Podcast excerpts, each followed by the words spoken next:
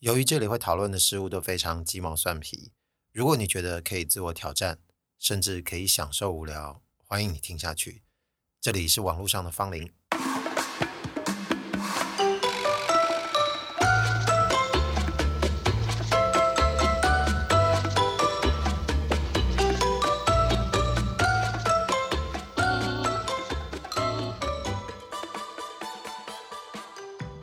生活在台湾，我们常常都有一种感想，就是如果你是在都会区里面，闲暇生活，如果要进行一些娱乐活动或者是一些稍微休闲一点的行为啊，你就会发现选择没那么多。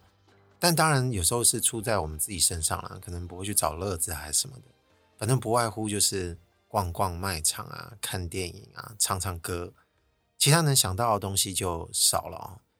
但当然还有其他选项啊。这可能什么逛逛美术馆啊、公园啊那些其他有的没的一定肯定有，但是不是就在我们常常会第一个时间跑进脑内的选项。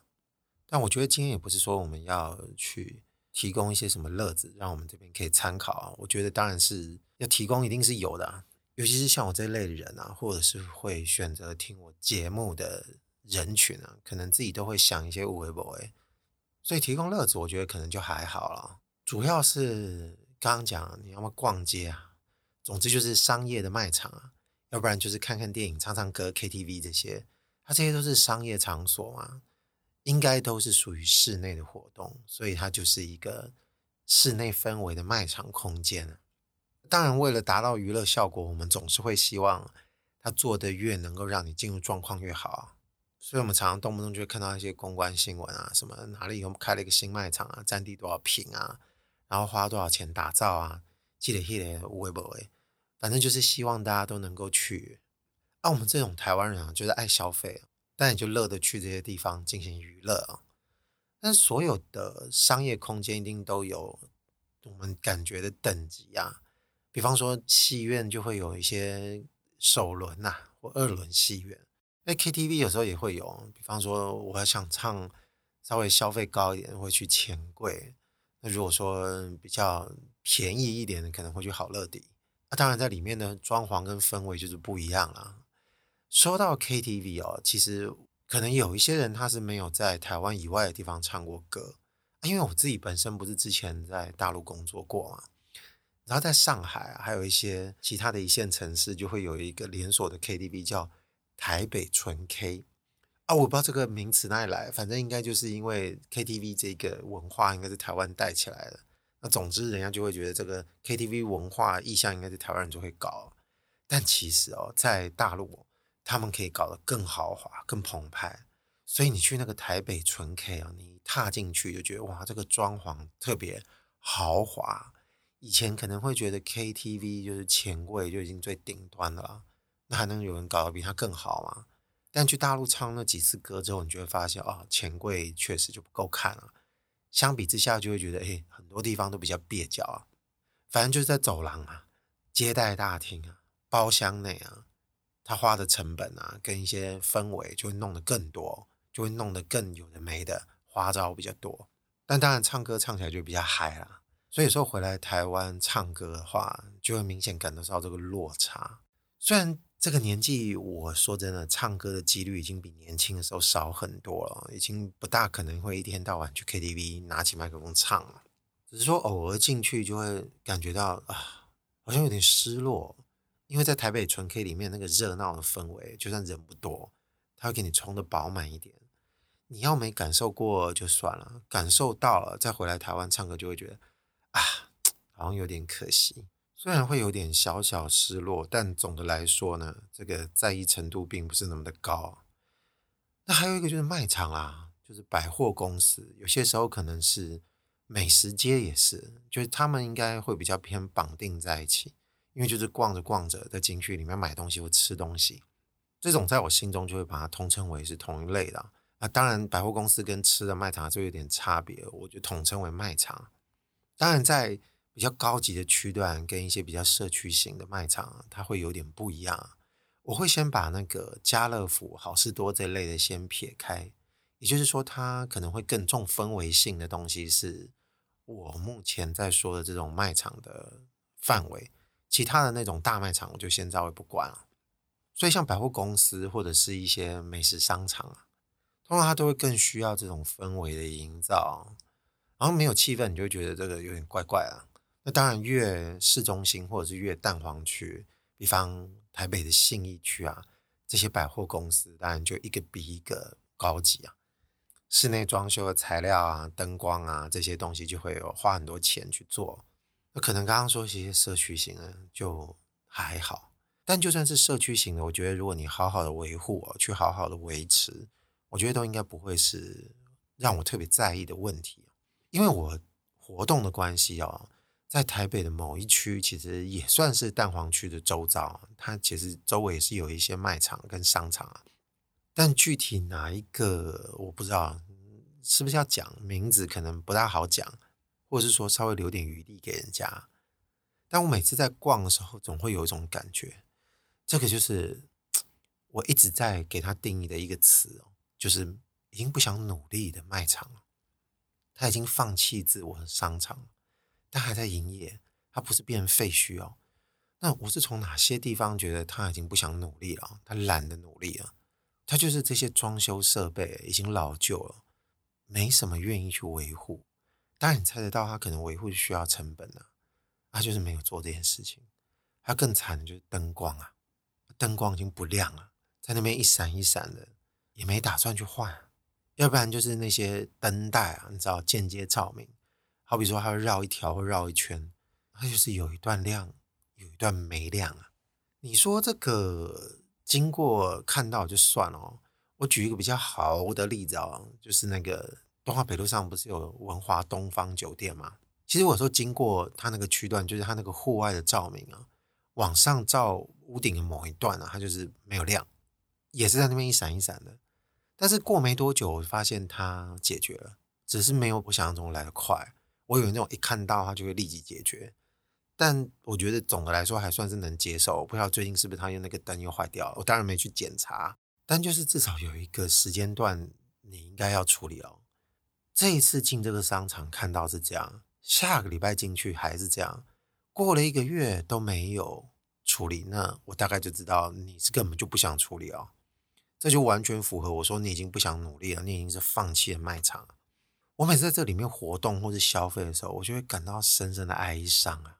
那今天可能会想说，我既然只是图一个娱乐，或者是图一个自己能够疗愈的空间啊，卖场有时候卖的就是一个氛围、一个梦想啊。这个地方既然取悦不了自己，我为什么不离开呢？啊，有些时候没办法，比方这个是你工作范围的区域，那你要找地方吃，你也不可能特地。因为这个地方氛围不好，你就不在这个地方找吃的。有时候你可能想吃个汉堡啊，吃个什么面啊，吃个什么有的没的餐，它刚好这个地方有，那你就会进去。只是经过这些公共区域的时候，你总会感到这个很强烈的哀伤啊。当然，不论是这个卖场的楼管，还是在一直往上啊，就是这个经营者，他可能其实并不会那么在乎。我总不可能猜这个经营者一两年或半年都不会去寻自己的卖场吧？看到这个东西有问题，他不会去说：“你，看这没人处理啊，还不赶快处理？要不然你再不处理，我把你废掉啊什么的。”那肯定是没有发生过这样的事啊。总之，整个生态链都不是很 OK 啊。而我们消费者，比方我，那我是不是也在姑息他？当然也算是姑息了。你说会不会去反应？也不会想到要特别去反应。讲了，人家还觉得你鸡婆，但是你每次进去会觉得有点烦。说到这个哦，有说不只是灯光啊，有些他卖场当初可能你从他那个空间设计就感受到他当初应该是企图心满满的。这边做一个造型啊，那边拉一个形状啊，有些时候还特地让它变成是一个座椅。那有时候我们做这个室内设计，因为我自己就这一行了嘛，哦，空间设计的人就会发现，哎，你有时候材料还是要做耐用一点的。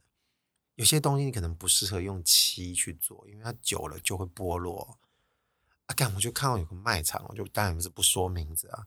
它那个座椅区就是用那个漆去处理的，一开始一定会做得很漂亮，因为还没有受损啊，当然就很光鲜亮丽。他大概没想过说，这个过了久了，半年了，一年，可能开始出现一些损坏的时候，他应该怎么办？就不怎么办，就让它坏在那边。我有时候看到那个座椅啊，我就会觉得它是整个卖场里面最哀愁的这个浓缩处哦。你要说这个最哀愁的那个心啊，那个眼泪滴在什么地方啊？我看就是在那个椅子上吧。为什么？因为他那个椅子下面还有做灯带，然后你看得出来这个灯带已经年久失修，它不亮了。然后那个坐的部分啊，那个漆又剥落，感觉这个还应该搭配什么画面才会更哀伤到一个完美啊？他需要有一个人坐在那里划手机，然后他应该可能在等他的同伴，女朋友、男朋友都可以上厕所出来，所以他坐在那地方等。然后从坐在那个椅子上面的人的神情，他就充分反映出来。因为通常坐在那个上面的人，他除非是自己有喜事，要不然我猜测应该都早就被这个空间氛围渲染到脸是臭的。哎呀，塞宾呢，这里黑咿呀呀。整个就构成一幅真是极其哀伤的图案啊，根本就是这个时代啊，就是这个消费时代啊，就有点像我之前说那个赛博朋克啊，这个文明下面的阴影啊，它就是在这边可能也类似浓缩出一组一幅画面啊。说到这个，可能其实还有就是有一些大而无当的在搞那个喷水池啊，然后久了它那个水就不流了，就不弄了，因为就压给，那维护也麻烦，就代表它需要很多成本去做嘛，要花钱啊。之后要审了，那就算了，不管了啊。可是总的来说，我们当然都会觉得这些卖场其实跟我们也不是有太大的关系。你就是就是好比说我今天去街角的便利店，他这边弄得一点怎么样，那个弄得乱一点，其实也无所谓。我要买到我要的东西，我要吃到我要的东西，我结束就走人了。我们就这样略过，也觉得没关系。反正这个标准无限降低，好像对我们也没有造成什么样的影响啊。你知道我还要再举一个小例子，其实这个我觉得应该是可说的，我就敢讲啊，就是摩斯汉堡。我不知道，就是懂事的人开始在台湾吃摩斯汉堡的时候，他的记忆跟现在是否是相符的？我相信绝对是不相符。小时候开始刚吃到摩斯汉堡的时候，我觉得它整个店面是明亮，而且不会很乱啊。你现在会不会觉得摩斯汉堡已经不是以前那个样子？虽然点餐的顺序跟什么的还是。这个结构还是在，拿着号码牌在位置上等，然后等下餐会送过去，这些微博都还有。但是你总觉得它比以前乱啊。好比说他在入口时候就会堆一堆他们可能要进箱子的东西，所以一定是他们的一些运营系统上面有一些规则有改变了，它就会出现这些东西堆放在一些出入口。那他也觉得消费者不会去介意这件事情，所以他就继续干这件事。然后他可能有一些柜子啊，贴这个美耐板啊，破损啊，破康啊，他也不管。总之，我觉得他还是一个放弃的好典范。他某些地方不管，所以这个品质打折扣呢，你没有在意，消费者也不在意，大家也就这样子就过了。但是以前的那个美好，确实就不见了。那、啊、如果说现在是这个年龄才出生的一些小朋友，那他碰到的不就是？现在看到的摩斯汉堡，哦，我们刚刚说这些卖场不也是一样的吗？那就刚刚好，就再再讲回这个卖场啊，我们都觉得没有必要在意，那没关系。我们先回想一下，我们逛过一些特别高兴的卖场啊。我举一个很好的例子，就是忠孝 SOGO。忠孝 SOGO 一直都是很多人的，但是你也不得不称它是一个非常老的百货，对不对？每次进去还是会听到他那个广播会放他的主题歌啊或什么的，但这个老百货其实是我还蛮满意的一个地方。它跟这个日本的百货老百货公司其实都有类似的相同之处，也就是其实它可能有些地方它这个装修已经放了很久了，但是你看得出来就是一直都有清洁人员在负责擦拭、打蜡，然后灯光一旦灭了，它马上就会换。你在很多环节上就不会看到破口，你也不会觉得啊哪些地方好像有点邋遢吧？有些地方好像有点让他觉得他们有心在维持啊。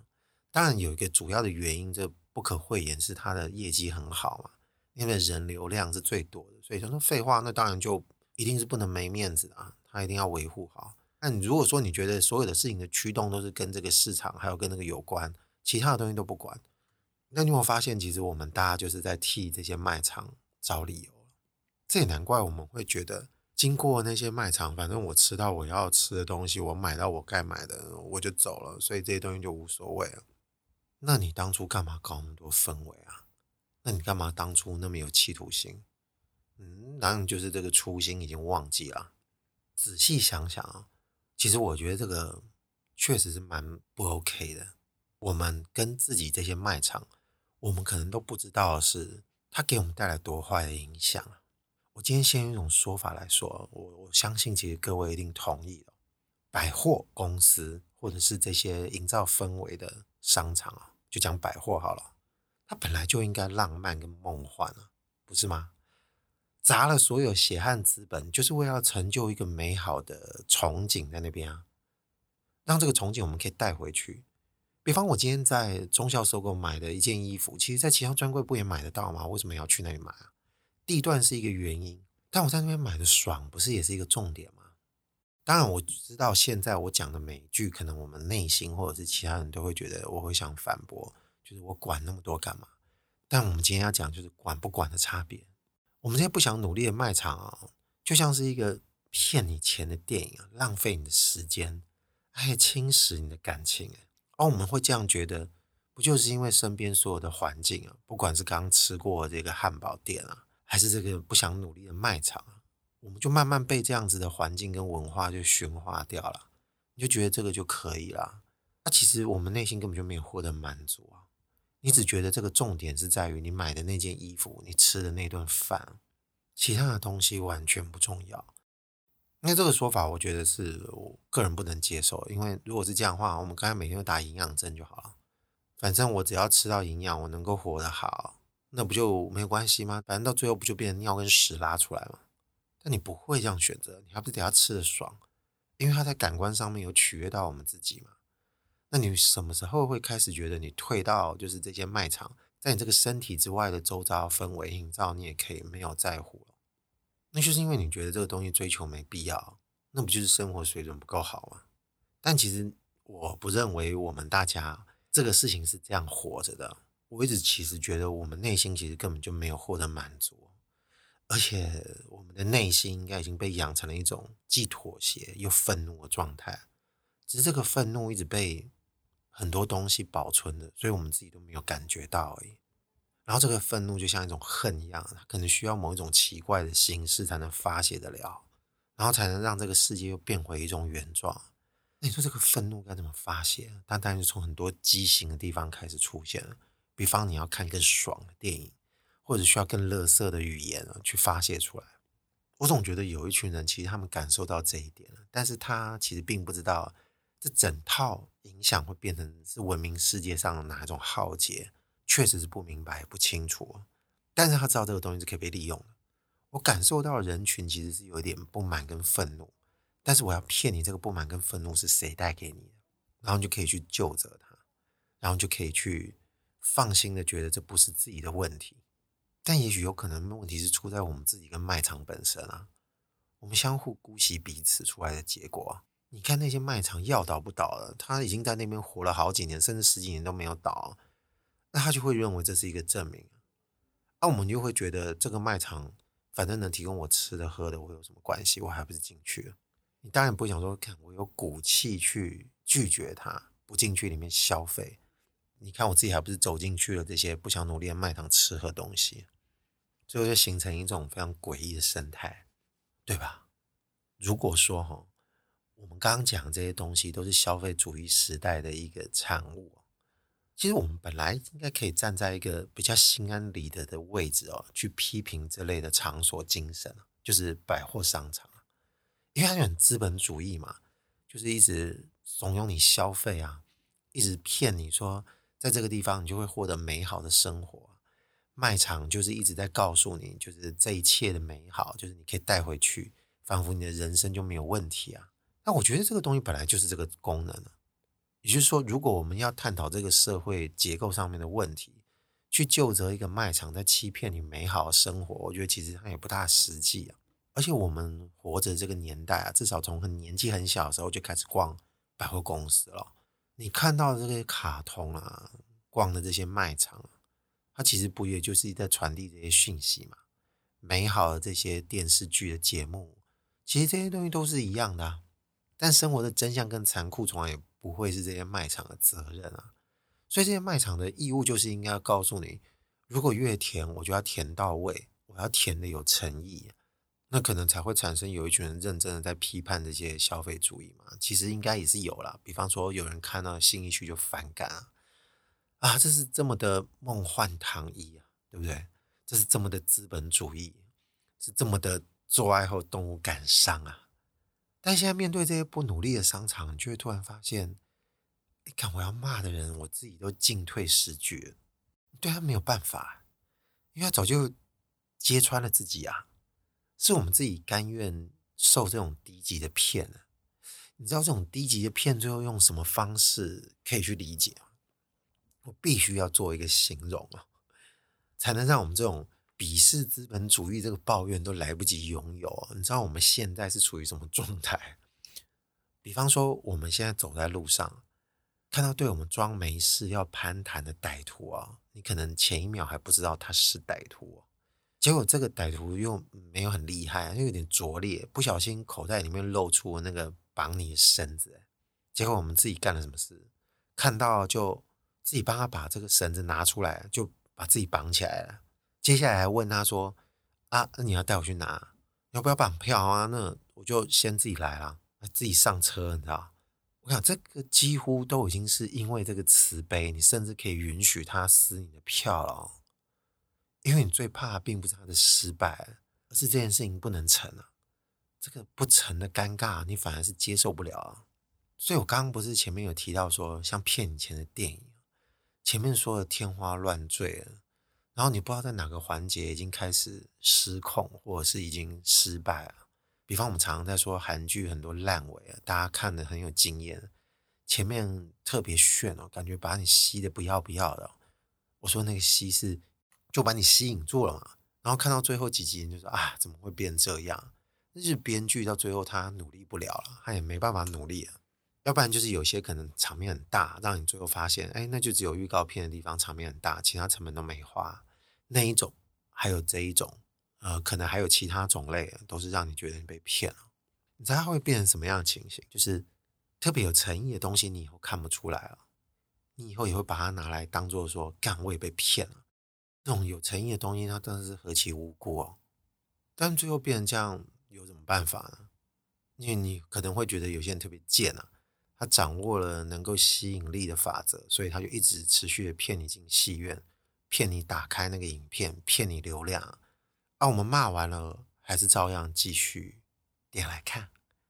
这反映在太多层面上了。说到这个，我发现其实最近还蛮红的一个剧，它其实也是一个好例子啊。就是 Netflix 上面现在不是有一个久违被大家讨论的日剧嘛？就是《First Love》初恋，应该大部分人都看了，然后一直在说哦，靠嘎阿诺阿诺。可是我觉得应该要注意一点是，有人不买单，不买单这个东西意见也是得尊重的。但是我觉得比较好奇的是，大部分这些不买单的声音，我觉得是值得玩味的。我自己是看完了，我觉得其实这是一出真的还蛮好的剧。有人可能会觉得他的桥段有点俗烂啊，当然就是说什么东西这个悲剧被驱动的原因啊，是可能太方便啊，因为以往都会觉得爱情剧悲情的成分就是要么就是病啊，要么就是出意外啊，要么就是有残疾啊，就是一些没有办法的事，要不然就遇到特别坏的人。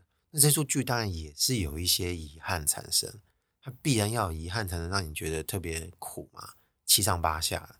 所以这有些桥段当然会觉得可能有人没有办法接受，但也有人觉得说他看完这一点仍然能接受的原因是因为他处理得很好，他可能要告诉人家，就算梗被视之为烂，你只要处理得得当不滥情，把故事节奏氛围说得好，他仍然是应该是可以被买单的，你还是会哭，我是赞同的，但我觉得这个我不知道是不是适合等一下可以。把这个部分拿来补充，但我先暂且放一放。可能要讲的是另外一个部分，是有些人没有办法接受这出剧的节奏，他觉得太慢了。那当然也有人说，干这个一部电影就拍得完的事情，为什么要看九集？哎，这个是我就觉得有意思的地方。你不觉得其实大部分的人没有办法接受这件事情？那拖拉吗？说真的，在看的时候我并不觉得拖拉，但是为什么大家会觉得拖拉？他是不是一直想要略过一些什么东西？他是不是觉得现在花个三十秒，花个一分钟在拍这个氛围的东西不重要？我不想看这些，这些东西不珍贵。比方有一场戏是男女主角可能在路边啊，晚上等车，车子没来，但是那个时光啊，就特别的珍贵。他把那个氛围故意把动作拉慢，当然要加上配乐，会觉得哎，他们之间的情愫正在酝酿中，这件事情很重要。那有些人可能会觉得，干我浪费了三十秒看这个傻小，这个就应该是蛮好的例子哦。如果他都觉得这些东西可以略过，那确实这些。剧都可以剪得非常短啊，但赶进度到底在赶什么？赶下一个剧，还是说什么东西是废话，什么东西不是废话？我们当然可以说，啊，这些人的意见得尊重啊。但既然我们坐在这边讲了，那就不是这件事啊。我虽然自己很爱看韩剧，但是我不得不承认，就是有些人嫌他步骤慢了，他们自己都说了一句话，他们说可能习惯看太多韩剧了。现在这个节奏已经没有办法接受了，这还算是对自己有点自觉的人了。他会说出来，他就是相信说，我没办法，我被那样子的形式已经驯化，我看这些东西本能的就会开始不耐烦。但是他也没办法说这出剧烂或什么的，大家就吞不下去。那只能说这件事情很可惜啊。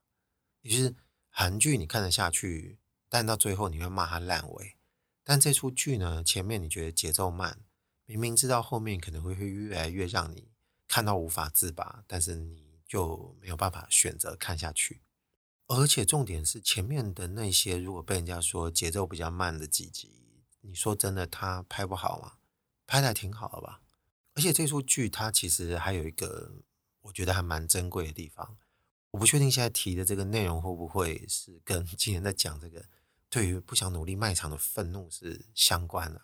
也许是有相关的，我只是觉得应该可以试着讲看看啊。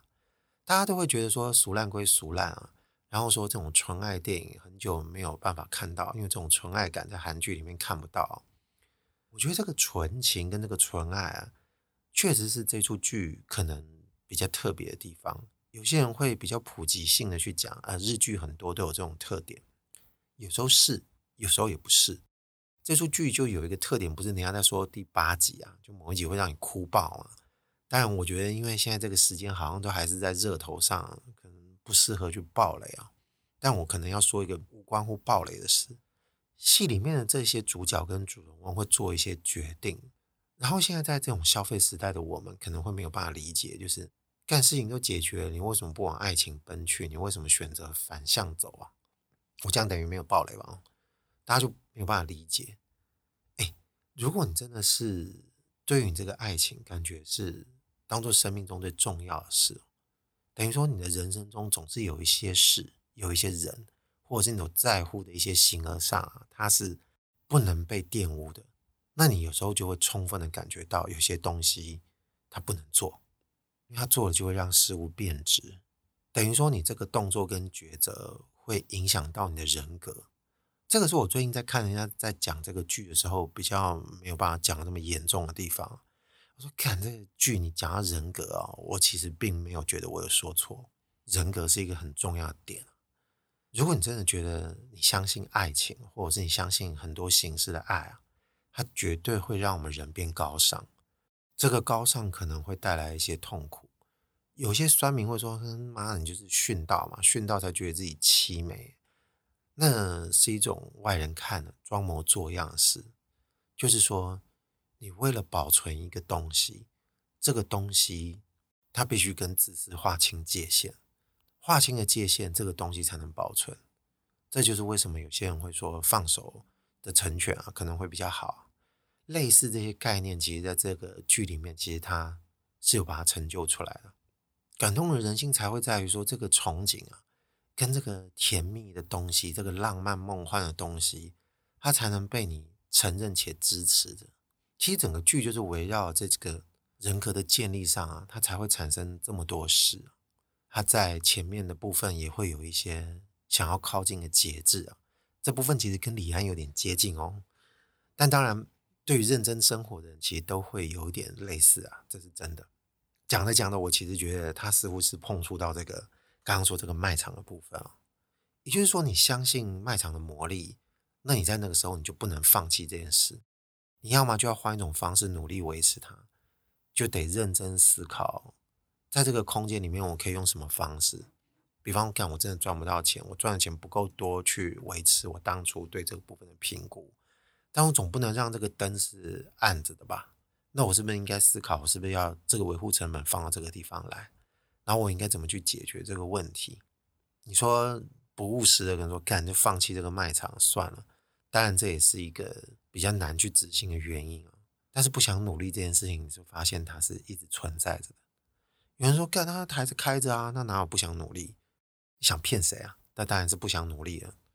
不过这个讲到后面哦，我是感觉到我这个快讲完了。只是说韩剧，我不觉得说所有的剧都是这样，它也有一些非常不烂尾的好剧哦。只是印象所及，可能看到的大部分还是被流量或者是一些比较刺激的桥段吸引。有些人应该看过不少，就会列举一些。那我当然不妨也可以列举一两个。如果说是要歌颂爱情的，好几年前我看了一出，是我已经跟我周遭的朋友都一直在推的，叫做《密会》，应该是二零一三还是二零一二，所以转眼间这出剧也快要十年前了。他讲的是一个年纪稍长的女性跟一个比较年轻的男子忘年之恋，而且是有点禁忌的，因为女方是已经是结了婚的女性，但是夫妻其实就是形同行尸走肉般的爱情啊。然后这个年轻的男孩子现在演员很红啊，叫刘亚仁。女性的演员叫金喜爱，我觉得他们演得非常好。他也是在这个情感的珍贵上面，我觉得拍得非常好，非常到位。他有很多真情动人的 moment，这个是我后来在其他韩剧比较少看到的。我推荐，如果有人不嫌旧的话，其实可以去看一下。你如果没看过，但我不确定现在还有什么平台看得到。必须承认，这是我当初在大陆的时候，在他们的影视平台上，当然还算是合法了哈。看到了这出剧，看完了我真的觉得深受感动，而且他的配乐什么都做得非常好，非常精致，演员的演技也是在线的一流的。不管是说这个初恋还是这个密会，我觉得他们都是非常用心跟努力的，在把一个很单纯的事情讲好。如果说有时候看剧或看电影，它就是为了一个梦幻存在。努力去维持住这个世界，其实我还是希望这个东西能够发散到很多其他层面。我还是觉得台湾值得努力维持的卖场。要不，我们身为消费者，应该要想办法尽量去让自己做出一些选择。多多讲究绝对不会是一件三八的事情，就是你不讲究，妥协跟愤怒就会过来追着你跑。而且这个执行到某个程度上，再来谈不讲究，它才会比较自然。现在是大家可能在某个层面上是集体放弃的状态了，某些层面上你要维持住，但本质上我们理智真的就没在管了。这也难怪有时候有人对一些真情嗤之以鼻，反正大家都不值得嘛，你不值得，我也不值得，没什么好相信的。